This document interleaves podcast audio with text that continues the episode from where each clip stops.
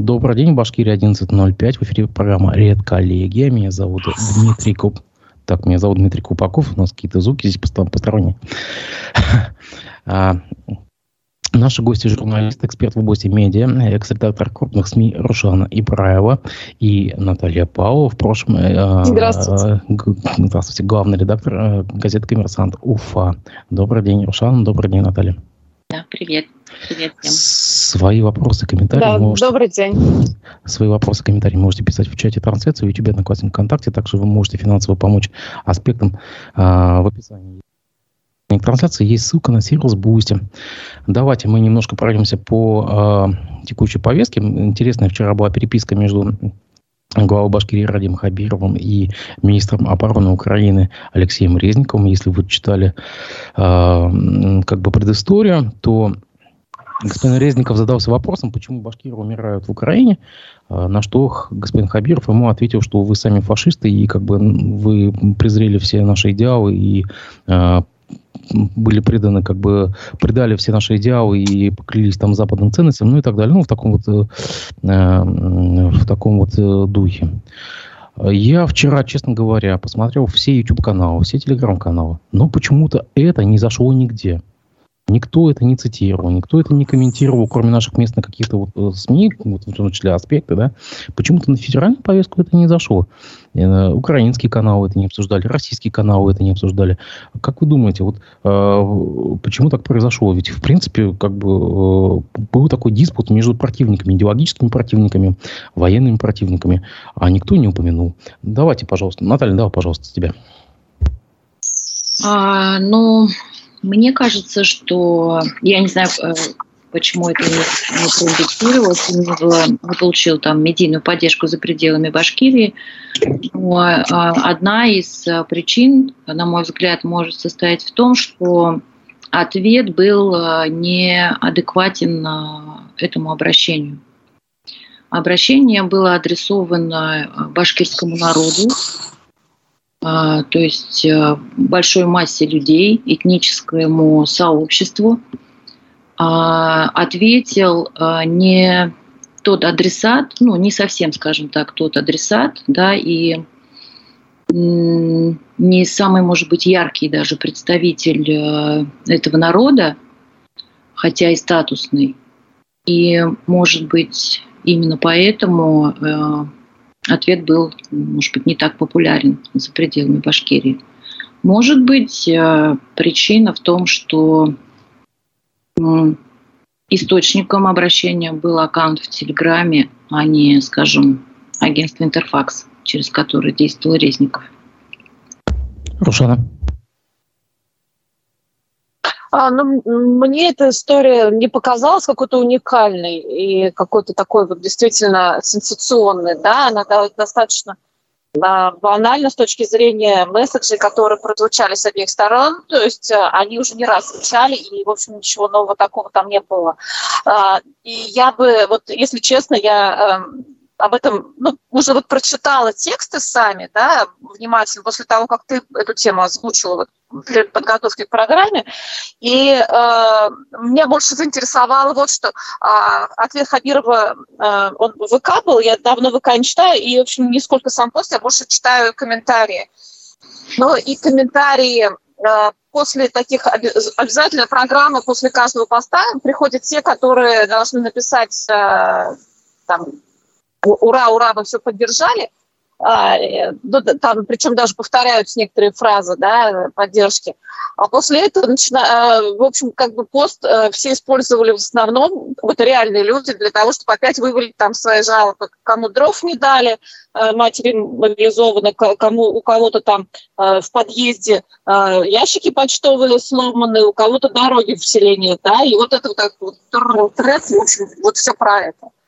Ну, то есть, то есть, э, то есть, как, то есть как это, вот, знаете, вот то есть переписка, очень вот так все. Переписка Хабирова и Резникова, а под, под, под низом э, книга жалоб, получается, сельская.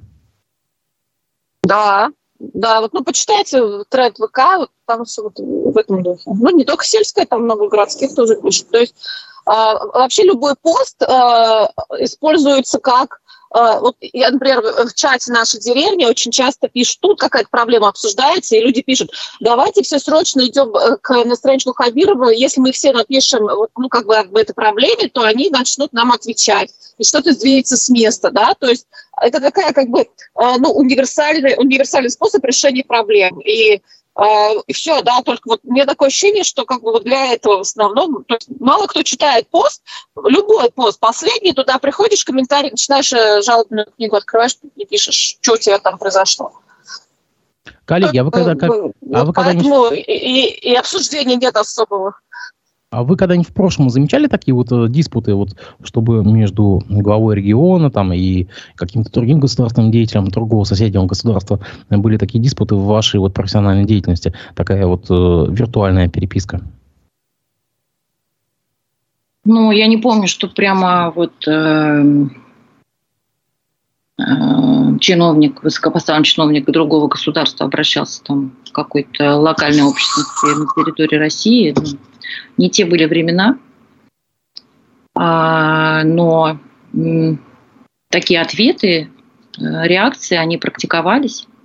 Я даже думала, вот, спасибо, кстати, Дин, твой вопрос мне так это откликнулся, потому что если, если бы это происходило во времена э, Муртазы Губайдуловича, то ответ был бы не от него. Ответ был бы от маленьких э, национальных сообществ на территории Республики Башкортостан. То есть министру обороны ответили бы условно Курутай Башкир, Собор русских, Конгресс татар, э, какое-нибудь образование марийцев и чувашей. Вот это было бы, ну, может быть, мне тогда это казалось заход немножечко такой искусственный, но за этим просматривается какая-то общность. А, может быть, э, это было бы с точки зрения легитимности этого ответа, может быть, э, посильнее, чем вот когда чиновник ответил чиновнику, да? И ну, я просто хотела в догонку да, своей предыдущей реплики сказать, что стилистика у двух э, обращений совершенно разная. Первое обращение, оно э, попадает э, в какую-то такую сердечную чакру, мне кажется, потому что поднимает вопросы витального характера, вопросы жизни, за что люди готовы отдать свои жизни.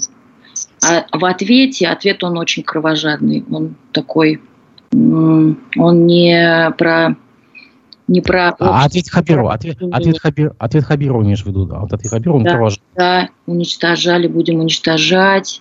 Очень э, такая воинствующая стилистика, агрессивная. Ответ агрессивный.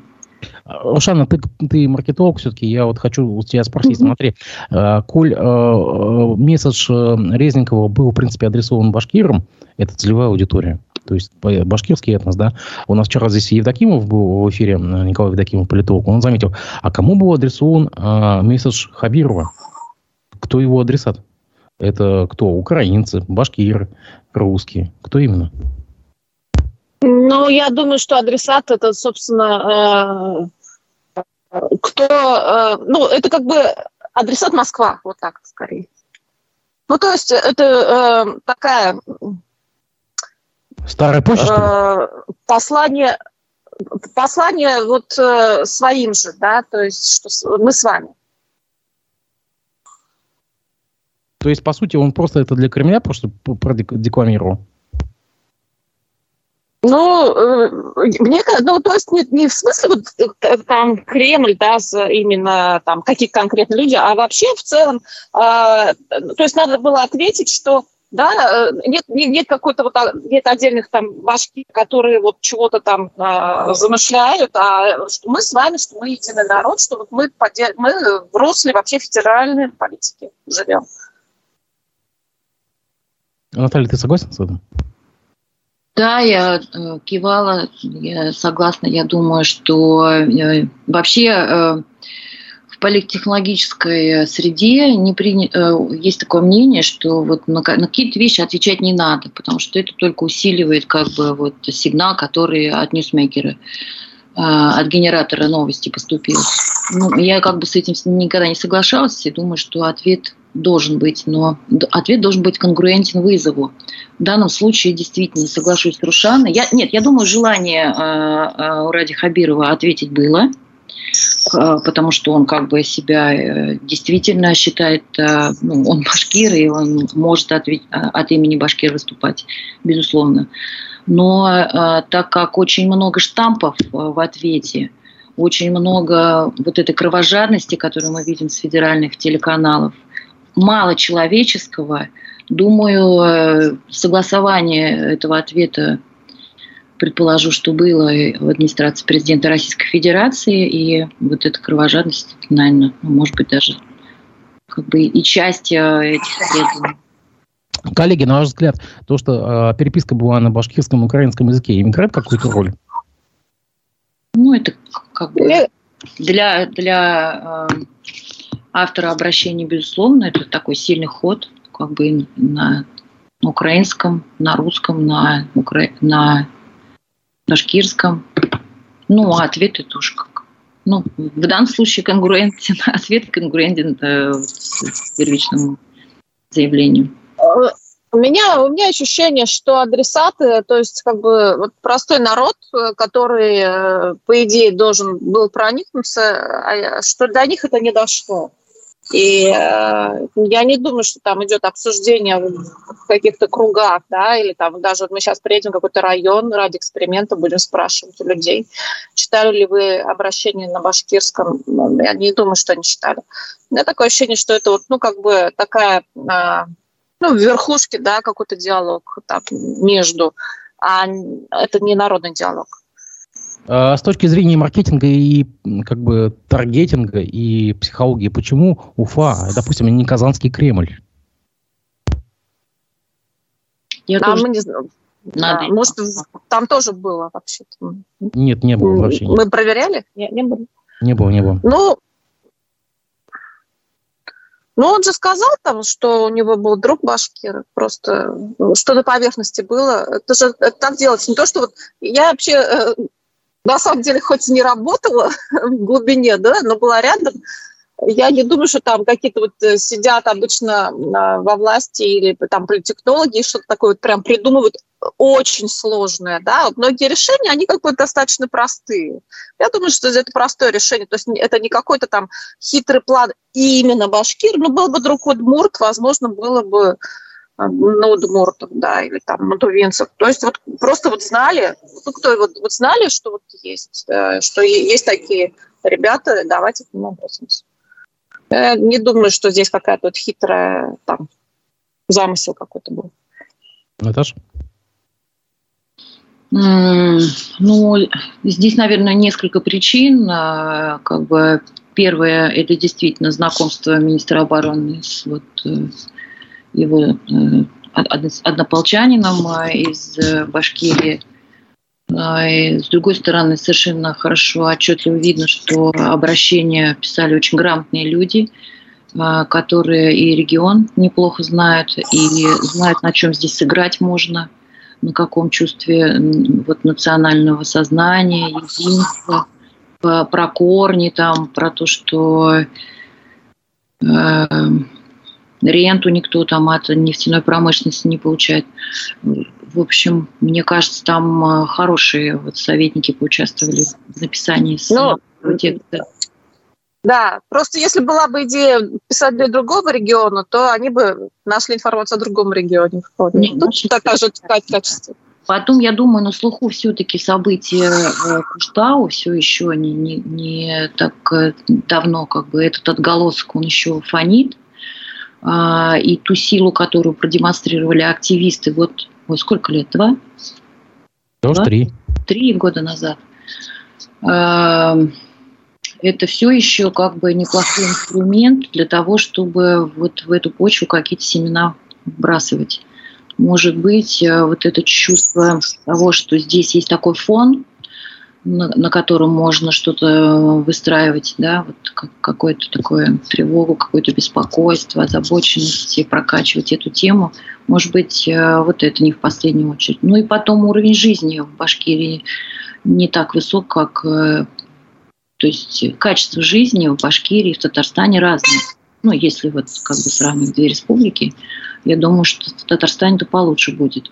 Поэтому там, где похуже, туда и есть смысл вот ориентироваться с, такой, ну, немножечко беспокойной повесткой.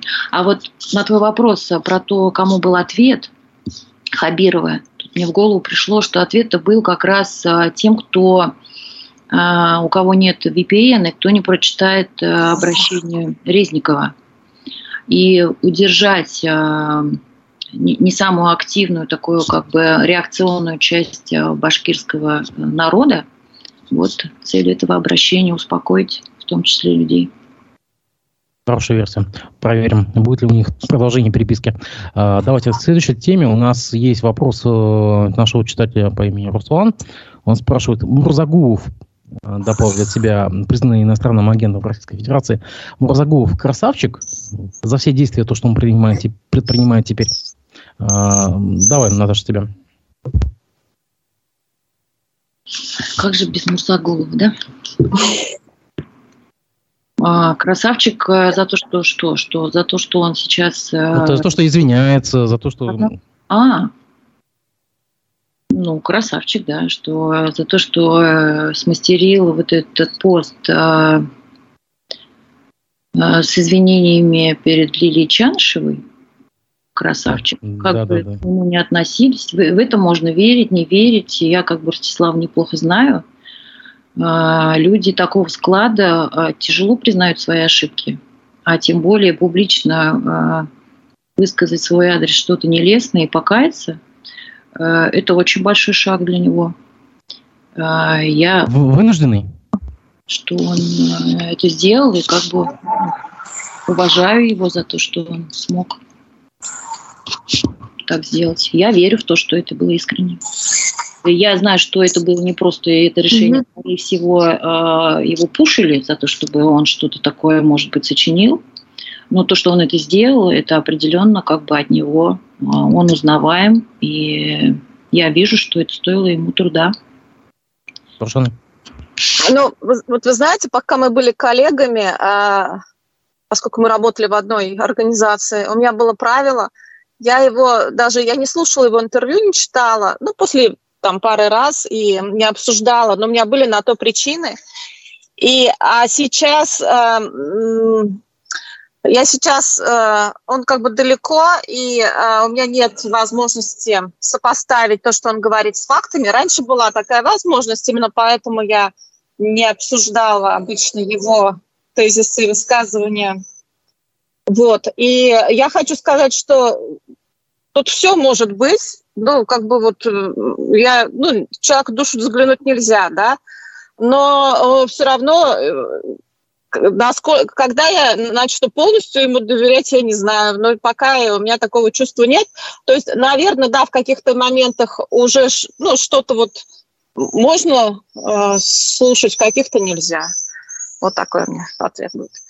Ну, для меня лично. Это вот абсолютно лично мое мнение. Вот, и вообще у нас как бы, ну, э, то есть у меня здесь много вот, э, как тоже человека я знаю, ну, не скажу, что лично знакома сильно, но все равно, да, пересекались, поэтому у меня лично такое мнение сложилось. Сейчас на него пытаются повесить очень многие проблемы, а, следствие проблем. Ну, допустим, там состояние футбольного клуба Уфа, там еще что-то. А, на ваш взгляд, это такая небольшая месть или просто попытка найти крайнего э, за его счет? Ну, Рушан. Ну, я, кстати, этого не вижу, что прям вот на него хотят какие-то проблемы повесить. Не знаю. А что на него вешают? Ну, Ничего такого. Многие, многие спикеры высказывают, что он же был главой наблюдательного совета ФК Уфа. Да, не знаю, мне кажется, это так уж... Э, и, ну, там еще, слова... и, и там еще Башпиль, как... там... как говорится, к слову пришлось. То есть для, для некоторых спикеров, да, вот, вот как бы удобно так сказать. Но, но вот если мы посмотрим на э, серьезную официальную риторику, то я не вижу, что какие-то проблемы там э, на него реально вешались. Вот прям реально, да. То есть какие-то были официальные обвинения, что чего-то там по факту. Нет, этого мы же не видим. А говорить-то можно каждому. Ну, каждый может свое личное мнение высказывать как угодно. Я вот тоже свое личное мнение высказала и, каждый, и сказала, это вот я так думаю, вот Наташа по-другому, а я вот так думаю, все. Какие ко мне вопросы? Э, ну, ему там навешивают и ФК Уфа, и близость к Башспирту там, и так далее. Ну, вот в таком вот мнении. Ну, смотрите, э, вот вот у, у меня, опять же, я очень аккуратно стараюсь говорить о Мурзаголе. Почему? Потому что, мало ли, чего, вот у меня нет фактов конкретных, да, у меня еще очень мало, то есть у меня э, как бы чего-то есть какой-то в голове, там, я видела, слышала, но у меня нет ни одного документально подтвержденного факта чего-то. Поэтому, а, когда ты официально, ну, не официально, а медийно что-то громко о чем-то говоришь, и э, э, про какого-то человека говорить, что надо э, каждый раз ну, иметь, понимать, что нужно потом, если что, за базар, извиняюсь, отвечать, да, а, и чем-то подтверждать это. Вот, поэтому, если вот нет этого, вот так бумажечку показать, вот смотрите, то смысл об этом говорить. Поэтому вот я как бы ну, не вижу смысла обсуждать. Наташа, ты также не считаешь, что он Гринч, укравший Рождество?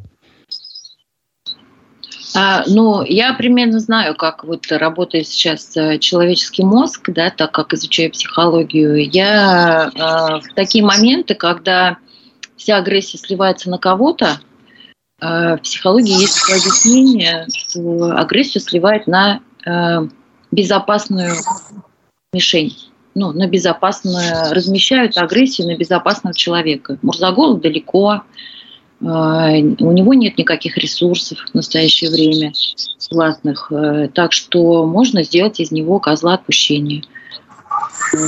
Фонит э, общее э, недовольство, общее подозрение, что разворовали там клуб, разворовали то, разворовали все. И вот нашелся такой условный бенефициар, которого можно сейчас, который всех собак можно повесить. Но если говорить про ФК Уфа, давайте вспомним, что Мурзаглов был как бы тем, что вообще этот клуб э, из ничего сделал э, клубом, который играл в высшей лиге. Я не путаю, да, высшая или первая? Высшая. Европейская. Да как бы тогда надо э, наделить Мурзаголов такой властью, что вот он э, этот клуб создал, он его и уничтожил, да, как вот отец, я тебя породил, я тебя и убью. Тогда давайте как бы вот и такую ему демонизацию еще придадим. То, что его было много а, в самых разных проектах, и у всех были сомнения, а хватает ли компетенции у Ростислава заниматься таким обширным а, кругом задач, это ну, факт, да, то есть мы все были свидетелями, и у нас у всех были вопросы к такому широкому его присутствию в Республике Башкортостан. Но то, что вот сейчас, как бы, ну, я не знаю, хотите как бы наделять э, человека такой властью, э, давать ему такую власть э, над всем, пожалуйста, если вам это помогает. Ну, я думаю, так, общественное мнение работает именно так. Безопасная персона, на которую можно спустить сейчас всех собак. Вчера в России произошло впервые произошло событие, которого, наверное, в судебной практике никогда не было. А, Верховный суд России реабилитировал уфимца Фатхула Исхакова, который отсидел 13 лет за покушение на убийство. Приговор ему вынесли еще в 1959 году, а решение об отмене приняли только вчера. А, я напомню, что он отсидел 13 лет за чужое преступление, полвека добивался оправдания. Впервые в истории нашей страны дело с истекшей 50-летней давностью, исковой давностью, было передано в шестой кассационный суд, а затем в Верховный суд. И вчера этого мужчину реабилитировали. А на ваш взгляд, что произошло? Ну, вот на ваш как бы, субъективный взгляд, что произошло? Как бы, а, ведь система не признает ошибок. Или помогла смена прокурора республики и главы Верховного суда республики? Мне кажется, просто это было очень сильно давно, и э, это уже не воспринимается как ошибка, да, то есть никто не воспринимает систему 50-летней давности, как вот свое. А, это первое. Ну, то есть, как бы вот мне, мне, такое слово не жалко, да, вот уже не жалко его оправдать было никому. А, ну и адвокаты молодцы. Я думаю, что здесь вот все-таки ну, большую роль надо отдать э, тем, кто занимался этим процессом. Наташа? А, я добавлю, да. Мне очень нравится финал этой истории. А, я бы хотела за ней видеть больше того, что произошло на самом деле. Тут я немного, как бы, наверное, выпадаю из но мне очень нравится, э, что э, справедливость восторжествовала. Э, такое забытое уже ощущение, когда что-то делается так, как должно быть сделано. А, во-вторых, я бы хотела увидеть за этим какой-то поворот э, судебной системы в сторону как бы того, чем она должна заниматься, и, и такой разворот гуманизации. Мне я хочу видеть, может быть, я э, переоцениваю это решение суда, но на фоне э, СВО, на фоне того, что мы видим, когда очень большое количество людей погибает, десятки тысяч людей. Э, спасение э, пожилого человека от перспективы того, что он уйдет из жизни с таким грузом, и судья, которая когда-то вынесла такое решение в отношении него или вынес, останется это решение останется в истории, а, мне было бы вот тяжело думать о том, что сохранится именно так. Я бы хотела, чтобы вот такие развороты, они становились практикой, чтобы судьи помнили, какая власть над человеческими судьбами у них есть, и что они могут, какие, а, чем завершаются их ошибки для людей. И как много они могут делать, если будут делать свою работу правильно. Ты стала очень доброй, мне кажется, после того, как перестала быть редактором. Я напомню, что да. я напомню, что дело господина Исхакова вел э, Виталий Буркин, признанный Российской Федерации э, в Российской Федерации одним, наверное, из лучших юристов по гражданским делам. Да, кстати говоря, Виталий Буркин занимался этим делом, когда еще э, оно, оно на самых э, первых стадиях было. И, и никто не верил, что вообще что-то здесь получится. Надо отдать ему должное, что ну, все, кто сопровождал этот они все очень большие молодцы, да. Честно говоря, я даже предполагал, что э, на самом деле Исхаков не, не доживет до своей реабилитации. Это, ну, вот, честно говоря, это мое субъективное. Я ожидал, что, в принципе, он уйдет в, в иной мир уже, э, не дождавшись этого момента. Я представляю, какой камень, какой груз вчера свалился с его души. Это просто, это, это счастье человеческое, быть реабилитированным и очистить свою совесть и репутацию. При жизни. Ну, да, а вот надо дать ему должное, он э, не бро, как бы не опустил руки и вообще не бросил это занятие. По вашему счету, ведь э, он жил, и после этого же уже полноценной жизни, у него семья, и как-то жизнь сложилась, но он все равно, вот для него это было важно, да, и вот человек сделал, ну, как бы всю жизнь этим занимался, и в конце концов добился, добился своего, хоть поздно, но добился. И это вот прямо вот такой пример достаточно редкий сегодняшний день, мне кажется, вот такой целеустремленности, такой вот одержимости цели своей. А представьте, коллеги, сколько таких еще подобных? Просто не представляем себе.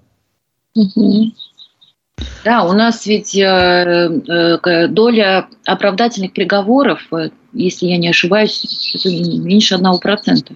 Да, меньше одного процента. Что как бы надеяться на то, что э, суды наши работают э, качественно и выносят решения справедливые, но, к сожалению, пока не приходится. Но я как-то делала интервью с одним э, известным человеком, который сейчас работает э, ну, в законодательном органе, и он 25 э, лет работал судьей, он мне сказал, что у него за всю практику не было ни одного а, оправдательного приговора, и это, ну, это его предмет его гордости. То есть, вот, возможно, ну, как бы, я, я не совсем тогда поняла и постеснялась спросить, а почему это хорошо?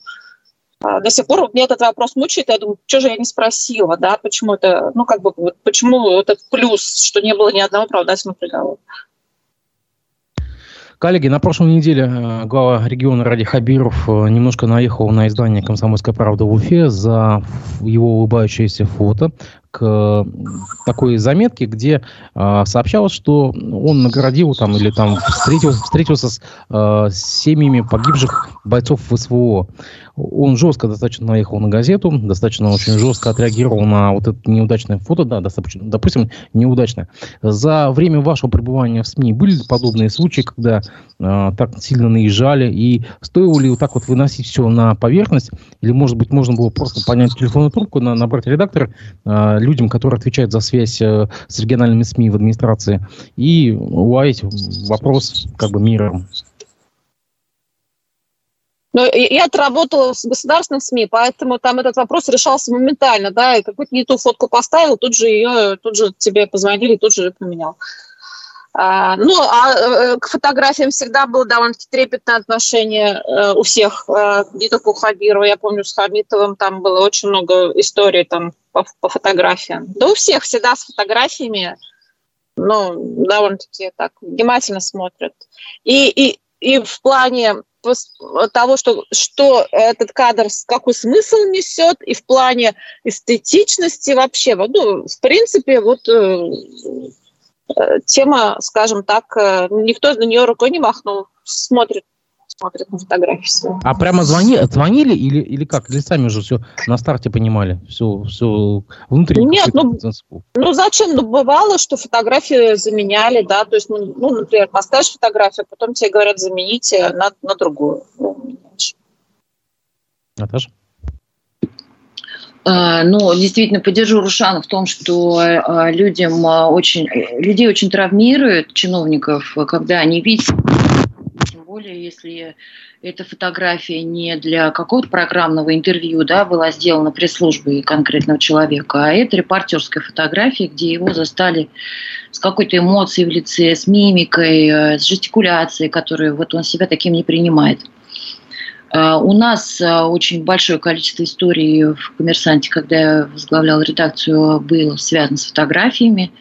А, Надеюсь, не моими.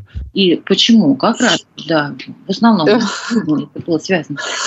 Вот эти живые фотографии министров, вице-премьеров, когда они выступают с такой маленькой такой трибунки в комитетах Курултая, и вот они там жестикулируют, они достаточно как бы себя больно вот чувствуют в такие периоды, замечательные фотографии с этого получаются. Вот они им не нравятся никак никогда им не нравится выражение лица, и вот как они себя ведут.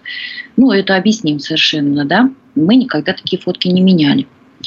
А, но у нас э, была очень, э, ну, для меня такая очень ранняя история, связанная с публикацией фотографии а, а, авторитетной представительницы национального движения. Вот что, Дим? Как же ее звали? Это на митинге в честь Буракаева, отставку да. Хами Хамитова. Как же ее звали же? Буракаева. Да, да, точно. Да, да Зухра Буракаева. Нет, нет, мама, мама, э, мама Зухры Буракаевой.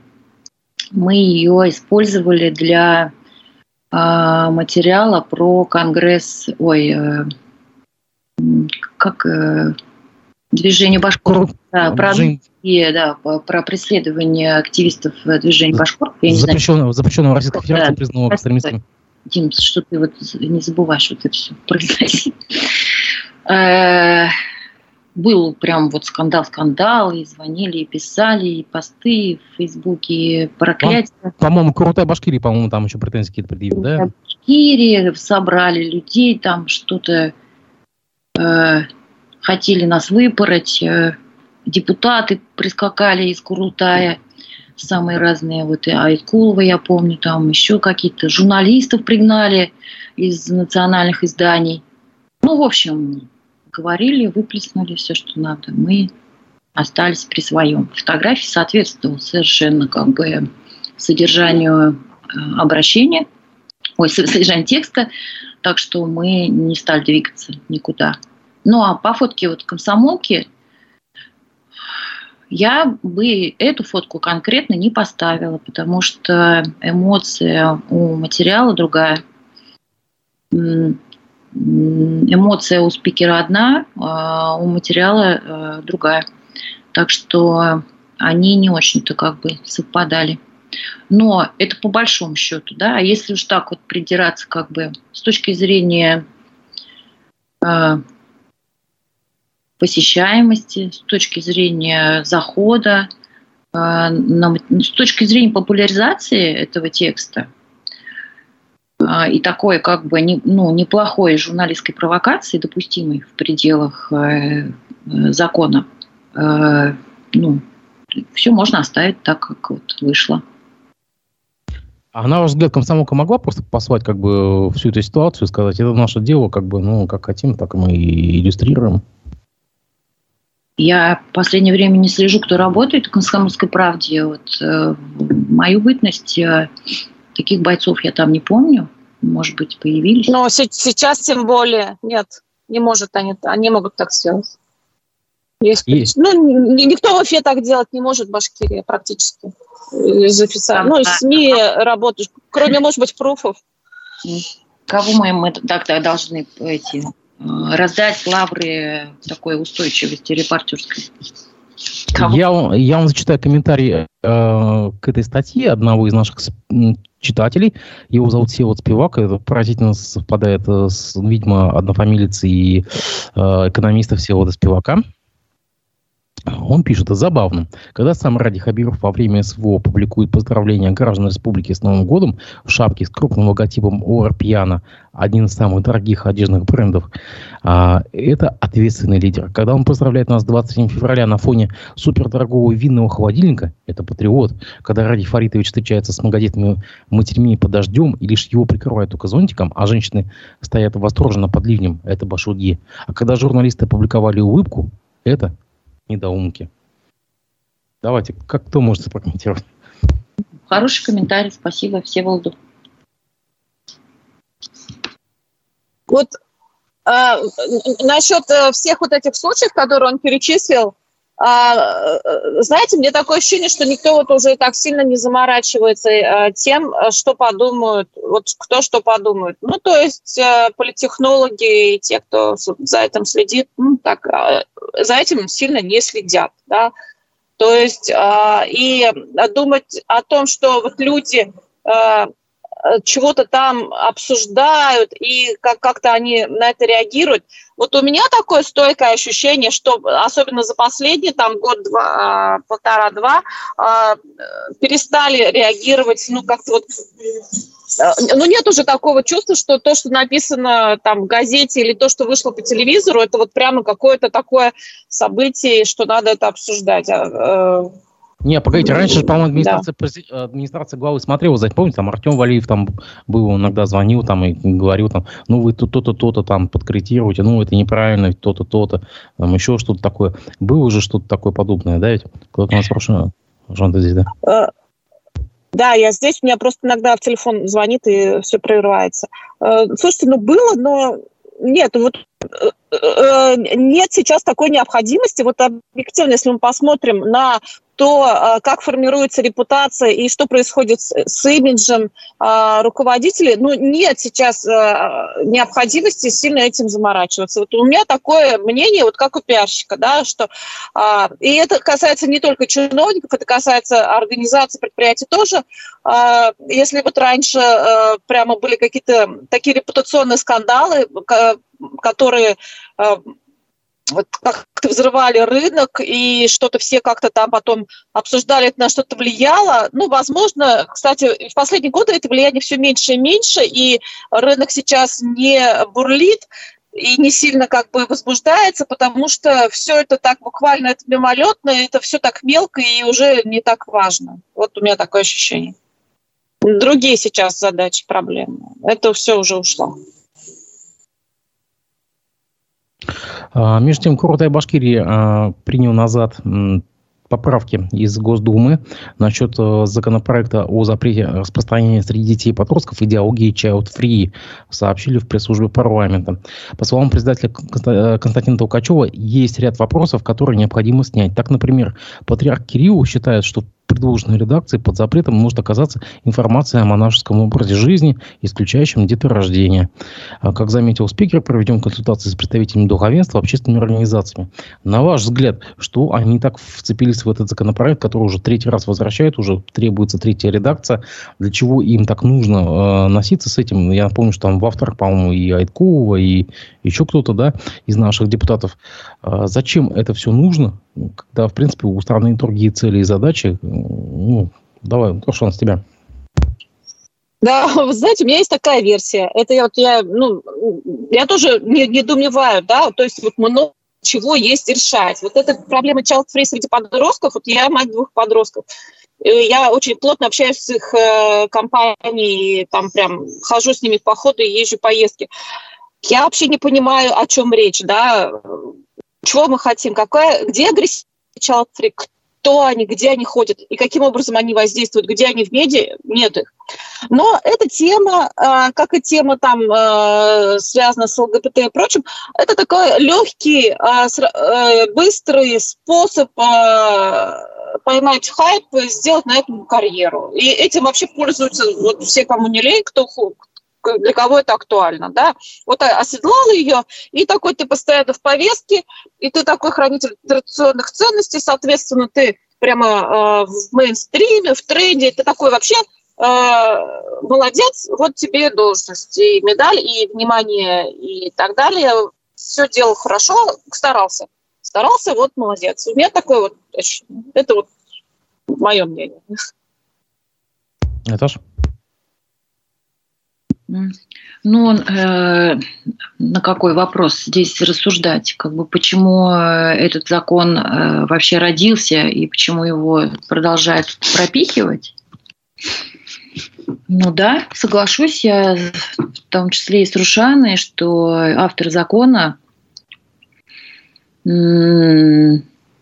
такой неплохой старт для их карьеры – или продолжение их карьеры, или их карьерного роста в политике, потому что э, тренд запретительный соблюдается, тренд на консервативные ценности соблюдается, э, вот эти скрепы и семейные ценности, и повышение рождаемости, будущее страны, все как бы немножечко в эту тему попадает.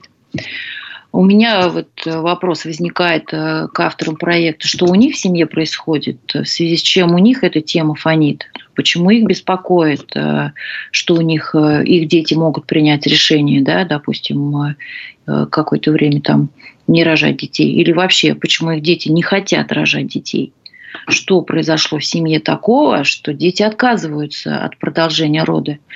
Вот Слушайте, это интересно. Дети не, дети не должны хотеть рожать детей, это же нормально. Вот я первого ребенка родила в 30, до 30 я была child free. Мне, например, скажу 26 лет, Рушана, давай это ты родишь ребенка. Я бы сказала, а, не, ребята, я что-то пока не, не готова к этому. Это нормальное явление. Пусть они не хотят рожать детей, там, до скольки пока не созреют, они созреют. Ну, то есть любой человек все равно а, меняется с годами и, и, и придет, да. Ну, странно, девочки там или мальчику в 15 лет говорят, вот я ведь хочу троих детей иметь, да-да, я женюсь, обязательно рожу. Ну, не знаю. Мне кажется, это как-то все... Это, да, что-то из... Мне, я общалась как с, казаками э, в одном походе, и там ребята молодые, совсем юные, вот они так рассуждали, да, мне нужна жена, хорошую девочку сейчас найду, женюсь, и у нас будет много детей. Вот это, видимо, такое воспитание должно быть сейчас у всех, у всех детей, как казаки. Mm-hmm. Ну, очевидно, что здесь вообще как бы э, нет способности принять чей-то выбор вот у людей, которые родили эту инициативу законодательную. Ну, а сам разворот очень, очень интересный, что РПЦ вмешалась как бы э, со своими замечаниями. Э, я вообще в последнее время замечаю, как легко разбить вот эти вот э, иллюзорные общности, да, вот люди вроде один одевает белое пальто и думает, что вот он такой э, белопальтошный, и все такие рядом с ним белопальтошные, но потом он замечает, что у кого-то вот оно не такое беленькое, вот у него белее. И здесь то же самое. Все такие в скрепах, в скрепах, да, хоба, а выясняется, что и скрепы, они тоже такие не совсем однозначные, а у кого-то вот она немножечко другая. И когда вот ты сталкиваешься с такой реальностью, э, хотелось бы, чтобы люди делали выводы да, о том, что вот э, люди, они не одинаковые, не надо все под одну гребенку грести, не надо запреты тотальные на все вводить. Подумай вообще, что с тобой происходит, почему ты хочешь именно вот э, закрутить какую-то там гайку. И не только себе, а еще кому-то, не только своему ребенку, но еще там всем родителям. У меня 15 лет был код. Ну ладно. Э, давайте э, к теме на этой неделе. Последний звонок. В среднем более четверти выпускников из Башкирии уезжают. А из хороших школ это почти до 90%. Тенденции обратной пока нету. На ваш взгляд, как эту тенденцию можно переломить или просто можно уже забить? Мы уже привыкли к тому, что наша молодежь уезжает. Пашан.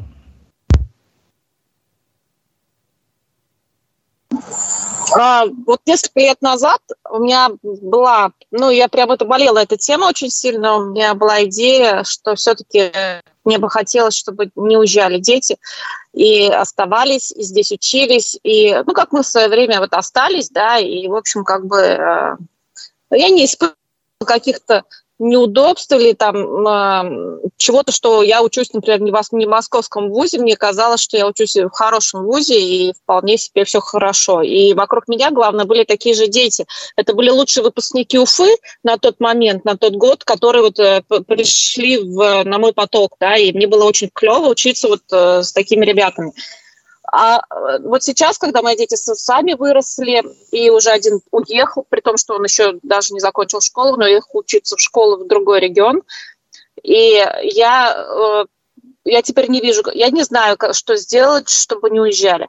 Но, э, во-первых, надо начать строить, э, делать какие-то крутые школы здесь, а, и, и крутые вузы. А, но это все не деньги, это все не делается. Это деньги, конечно, тоже, да, то есть деньги а, как средство привлечь лучшие кадры, потому что э, все делают люди. То есть основной краеугольный камень это люди, это преподаватели, учителя.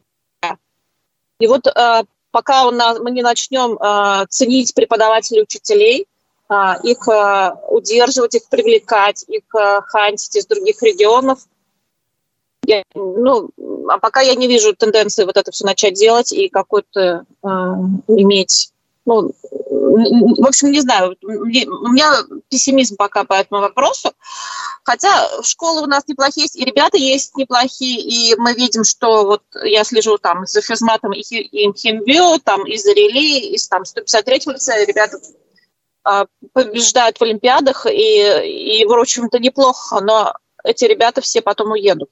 А почему не уедут? Вот понимаете, э, ведь важно престижность вуза, где ты учишься, да, какие там у тебя преподаватели и их какая среда. То есть очень важно, чтобы, если уж оставаться, чтобы все оставались. Вот один останется, это ни о чем не скажет, да. То есть э, когда они, а, они друг, друг друга тянут за собой. Вот у меня сейчас масса ребят знакомых, которые уедут из 10 класса в 11 в другой регион, потому что уехали их друзья после 9 класса.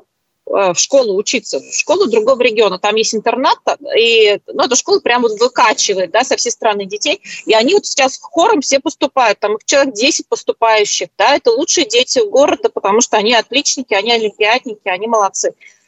И а, они друг за друга, они будут тянуть друг друга, потому что им комфортно в своей среде. То есть им комфортно умным детям, комфортно умно, с умными людьми. Да? Там а, олимпиадники учатся с олимпиадниками, у них такое сообщество. И понятно, что они будут все вот вместе вот куда-то там мигрировать. А, и какая-то вот это прям большая, очень системная задача должна быть, вот их оставлять на, работать над, над тем, чтобы у них не было желания уехать. Возможно, вот построить свой иннополис, да, э, который построили под Казани, где действительно, ну, вполне себя так... Э, у меня там Рисон был, он говорил, ему нравилось. Там молодые, продвинутые ребята работают. А, вот. Мне кажется, что такое надо делать. Не просто вот, ну, э, вуз объединить, оставить тех же самых преподавателей и все то же самое, те же программы. Да? Ну, это должно быть ну, какое-то кардинальное изменение нужно. Наташ, я знаю, что дети у тебя пока еще никуда не уехали. Угу. Они не уехали, потому что они еще школьники, потому что я вот гораздо позже, чем э, Рушана родила детей. А, и ну, я тоже думаю, что для детей главная атмосфера, которую они выбирают. Они как бы не всегда, может быть, понимают там про качество образования, про преподавателей, какой-то состав, и они такие решения, я думаю, не принимают осознанно. Ну, я не знаю, может быть, я буду другого мнения через 4 года. Э, но за атмосферу совершенно точно. И они ведь выбирают э, не только город, а где они будут учиться, или страну, где они будут учиться, они выбирают страну, где они потом будут жить, скорее всего, а, и город, где они потом будут жить после окончания. Потому что э, дети, которые уехали учиться в Москву, они, я думаю, 90, там, более 90% они не возвращаются работать в Уфу. И дети, которые уехали учиться в Германию, они в Москву не возвращаются работать. Они едут в Европу или еще там куда-то мигрируют, там Э, мир, э, если ты учишься за рубежом, мир тебе представляется вот как на ладони. Ты как бы у тебя ощущение, что ты можешь э, устроиться где хочешь. Там совершенно другой уровень мышления формируется у человека. Так что, а, что еще тут добавить, что в последние годы, ну вот когда я уже еще, еще работала, уже работала, еще работала сложилось впечатление, что в Уфе система высшего образования построена совершенно на э, э, кроме как коммерческой основе, как будто бы интеллектуальная составляющая всегда была вторична. То есть нужно было много платить, и вот э, у тебя будет диплом. Откуда бы ты там не приехал, ты вот заплатишь, купишь такой экзамен, купишь секой экзамен, и, и потом вот черти каким-то специалистом выйдешь, но зато и ты там можешь сидеть, там, а, лечить и на взятках а, работать. А, вот когда я близко столкнулась с системой здравоохранения, я поняла, что тут нужно прямо выцеплять каких-то штучных специалистов, которые компетентны в своем деле. Что страшно попасть в больницу, страшно пойти к врачу, потому что он тебя или залечит, или не долечит. И вообще доверять как бы медицине очень страшно в Уфе. Ну, мне было. И с чем я могла это связать? Только с тем, что это выпускники БГМУ, которые вот таким образом отучились и таким образом работают. А, и ну вот сейчас а, дети же растут в соцсетях, они немножечко не в реальном мире находятся. Я а, не, не помню, чтобы какие-то наши вузы, ну, что-то там прокачивали, да, чтобы какие-то звезды, я не знаю, БГУ, там БГМУ, БГ, э, БГПУ или нефтяного, э, э, что-то там жарили вот про свои вузы, как там круто, как там зашибись, какие там преподы и вообще, что там происходит такого замечательного, что они потом устроились на такую замечательную работу там куда-то. Такого я не вижу. И а вот я, да. Раз да. соцсети прокомментирую, потому что они ведутся, ведутся они не для, такое ощущение, не для детей. А, вы почитайте, да, там а, сплошные, это такие чиновники между собой ведут соцсети для того, чтобы показать начальству, какие они молодцы и как они в русле, в правильном русле все там делают. Это первое. А второе, а, я вот сейчас думаю о том, что а, все-таки преподаватель вуза – это очень важный человек. И преподаватель вуза – он не может быть, он обязательно, э, он классный, когда вот это думающий человек, когда это свободный человек. Э, и вот ну, никому такие преподаватели сейчас не нужны. И ну, в Москве остались еще, да, они как-то работают, хотя тоже сейчас их становится все меньше и меньше вузов. Но то есть человек, который... Вот, ты же когда студентом, вот не просто бу-бу-бу читаешь и все, да, я 6 лет работала в ВУЗе, ты ведь с ними обсуждаешь это, а студенты, они непосредственные, они вот им все интересно, и они так и спрашивают, они приходят э, с наболевшим, они посмотрели новости, приходят и говорят, а вот почему так-то? А что вы думаете про это? И ты как-то должен с ними разговаривать. И если ты, ну, как бы просто э, тупо читаешь то, что ты прочел, и не рассказываешь примеры из жизни, как ты это к практике не привязываешь. Э, ну, ты не совсем такой преподаватель, да, ты просто зачитатель учебника. Поэтому э, вот вопрос с преподаванием, мне кажется, это как бы ключевой сегодня. Кто кто будет, кто готов вот так преподавать с детьми, кто готов их развивать, кто готов а, там, спорить с учеными, в научном дискурсе каких-то, каком-то участвовать. Вот это все ведь э, открытый сейчас вопрос. Да, и вот у меня было недавно касание из БГУ, да, вот такое как бы мимолетное, когда я выбирала э, э, вуз, где я буду получать второе образование, э, мне очень повезло, что я напала на проект Томского государственного университета. Э, и параллельно я хотела еще подключиться здесь на месте к, к одному направлению БГУ, и что вы думаете, это совершенно разный уровень организации. То есть э, совершенно разная стоимость обучения в пользу Томского государственного университета и э, совершенно не соответствующий уровень организации, вплоть до того, что вот записи лекций нет. Просто не... Ну, ты платишь, но ты даже не сможешь подключиться к лекции, которую ты пропустил в Уфе такая не клиентоориентированность, такая большая разница в организации, в подходе, ну, вообще вот, что ты выберешь? Конечно, не, не УФУ. Я извиняюсь, коллеги, просто пока мы здесь э, беседовали, меня в школьном чате уже да, меня подсадили на покраску стену в классе. Э, так, так что... Красиво. Да. Вот. А, у меня такой вопрос. А, смотрите, под конец года вдруг неожиданно всплыла такая тема, как социальная платформа Сферум, а, куда должны перейти родители и школьники почти в принудительном порядке. Я хотел бы узнать, у вас тоже так же было? То есть мы должны перейти все в эту социальную платформу, которая заменит Zoom, WhatsApp, напомню, компания Мета признана экстремистской в Российской Федерации, для того, чтобы заменить э, западное программное обеспечение в в образовательной сфере? Ну, у нас ничего такого не было. Я про это читала в новостях, но наша школа эту тему как-то пока не педалирует. А зачем переходить в сферу? Ну, если не хотят WhatsApp, а давайте Telegram, он же еще не запрещен вроде как. Ну, это типа замена зума. А, ну, у нас э, все вернулись э, у нас нет, онлайн, так что у нас и зума нет.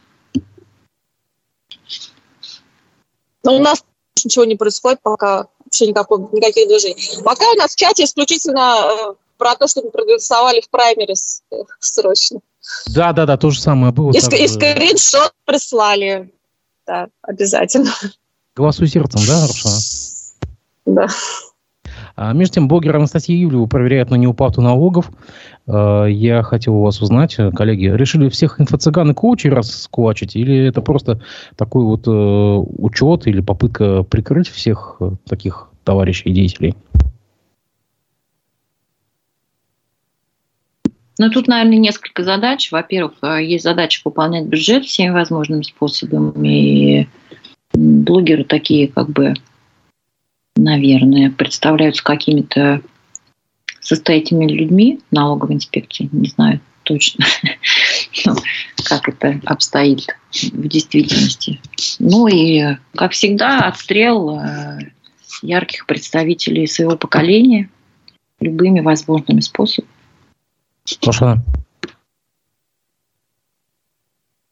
Хорошо. Ну, тут соглашусь, я соглашусь, да, что нужно пополнять бюджет, но и, в общем, если мы посмотрим правде в глаза, там действительно, на самом деле, рынок это дикий. А, он, конечно, вот сейчас, э, ну, как бы начали э, его цивилизовывать достаточно жестко, да, вот прям так, все, сразу там дело. Ну, это сейчас методы такие, жизнь такая. Мы видим, что вот э, только как бы таким методом действует. Но то, что вот действительно, то есть вот, э, это же не просто какие-то придуманные обвинения, да, то есть, ну, на самом деле, да, налоги никто не хочет платить, не платит, а, ну, это можно тоже понять. А деньги очень большие.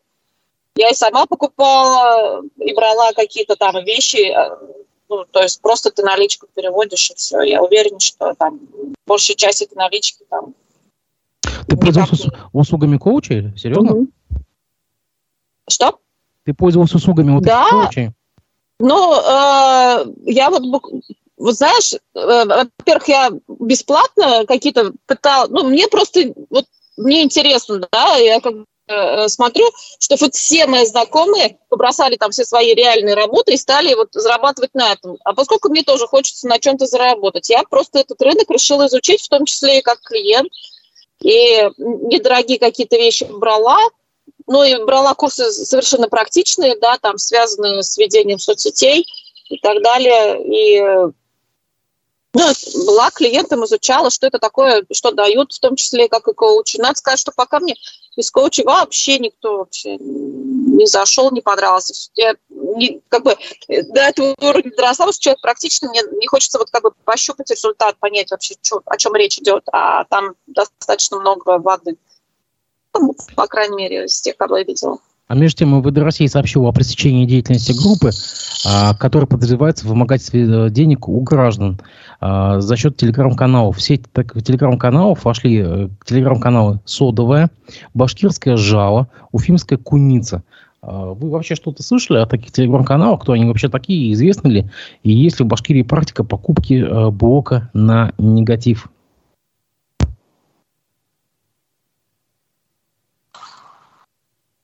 Ты имеешь в виду СМИ? Да. Э, в телеграм-каналах. Ну, в СМИ, да, есть практика такая, я слышала. И, и в СМИ есть? И в СМИ прямо есть? Да, я слышала, да. Ну, это как бы, по-моему, небольшой секрет. А есть может, так, СМИ, ценник, которые ценник на озвучить? этом, собственно, зарабатывают. Можешь озвучить ценник? Не знаю, у меня устаревшие данные, очень сильно устаревшие. Ну, на, на, на тот момент сколько стоило? Но а, там э, бывают очень разные, бывают очень разные способы э, купить блок на негатив, да, там, например, контракт какой-то годовой, э, который там на размещение чего-то, тем самым а, ты одновременно в этот контракт закладываешь и блок на негатив. Ну, то есть, не могу сказать, ценники у всех разные, но там ну, нормальные такие большие цены, как стоит реклама в крупных СМИ. А э, про, про телеграм-каналы вообще ничего не слышал никогда. А, а вот эти вот три, три канала ты вообще никогда не слышал ничего? Вимская куница, Содовая, Башкирская жау, да? Mm-mm. Ничего про них не слышал. Я тоже, к сожалению, не знакома с бизнесом э, в Телеграме, и у меня всегда возникали вопросы, как вообще здесь э, люди на, на чем-то, как они капитализируют как бы вложения в телеграм-канал. Так что про телегу ничего не могу сказать. А что касается СМИ, действительно а, есть практика блокирования. Насколько я знаю, что и даже не блокирование, а развороты есть редакционной политики от такого как бы критического фона к нейтральному и, и с выходом на позитивный. Когда я завершала работу, знаю, что в по крайней мере, одном из изданий в Уфе ценник был от 2 миллионов. Это был контракт годовой на 2 миллиона. Тогда как бы переставали этого человека дергать а, и кроме комментариев запрашивали, ну, то есть переходили вот в такое ну, объективное и немножечко со знаком плюс русло. Это не, естественно, не в нашем издании было я помню, что, я помню, что в «Коммерсанте» меня поражало то, что э, выходили достаточно публикации, неприглядные иногда для некоторых спикеров или юридических лиц, но при этом у них же брались и комментарии и так далее. Такое ощущение, что там блок на негатив вообще как бы не существовало никогда. То есть, и даже, даже размещение... Это было невозможно. Даже размещение рекламы ничего не означало. Нет, это, у нас э, были даже рекламные тексты э, в виде журналистских интервью. Э, то есть это было нормальное интервью, просто вот партии там перед выборами, как бы, вот это было такое там со всеми пометочками. Красивый дом Рушен, да, классно. Заказ такой был. Ну, то есть в рамках выборной кампании это интервью было. Я вот его сама делала с Ющенко. А были, есть еще там практика особых условий при годовых контрактах. Ну, это касается количества публикаций, количества публикаций коммерческого плана ну, оговаривается там. Ну, вообще на, на редакционные материалы невозможно распространить эту практику. Коммерсант. Мы Прям. делаем просто, просто вывод, что это была мертвая сетка как бы телеграм-каналов, которая для каких-то целей была за, заранее заготовлена. Ну, вот этот шантаж э, с, с, в надежде как бы получить какие-то деньги от людей, которым ты портишь нервы, это распространенная практика в медиа, ну, была и, я думаю, остается. Не знаю, насколько она эффективна в Телеграме, так сложно сказать. Ну, раз попался, то совсем какой-то дилетант, похоже. Ну, а мы же часто видим, что существует какой-то канал, и он такой острый поначалу, да, э, люди начинают его читать, а потом он раз и становится, э, либо совсем перестает публиковать что-то, да, либо там кардинально меняется тональность публикации. Ну, это как бы сразу понятно, что а, купили, да, а, продали, вернее, канал. Ну, то есть монетизировали. И как-то немножко даже э, разочарование такое, да, думаешь, э, что это, допустим, идейные какие-то люди были, а они оказываются, оказываются просто про деньги. Какой идеи там вовсе нет. Закончим наш выпуск. Постоянно такая ситуация. Закончим наш выпуск, коллеги, на лозунге «Нет продажным медиа». Я благодарю вас за то, что вы нашли время выйти в эфир. Надеюсь, что мы с вами, коллеги, еще увидимся. Благодарю всех, кто как у нас... старые добрые времена. Как старые добрые времена. Я надеюсь, что это еще продолжится. Мы с вами будем встречаться, беседовать, обсуждать актуальную повестку. Рошана, Наталья, спасибо вам большое. Рада была вас видеть.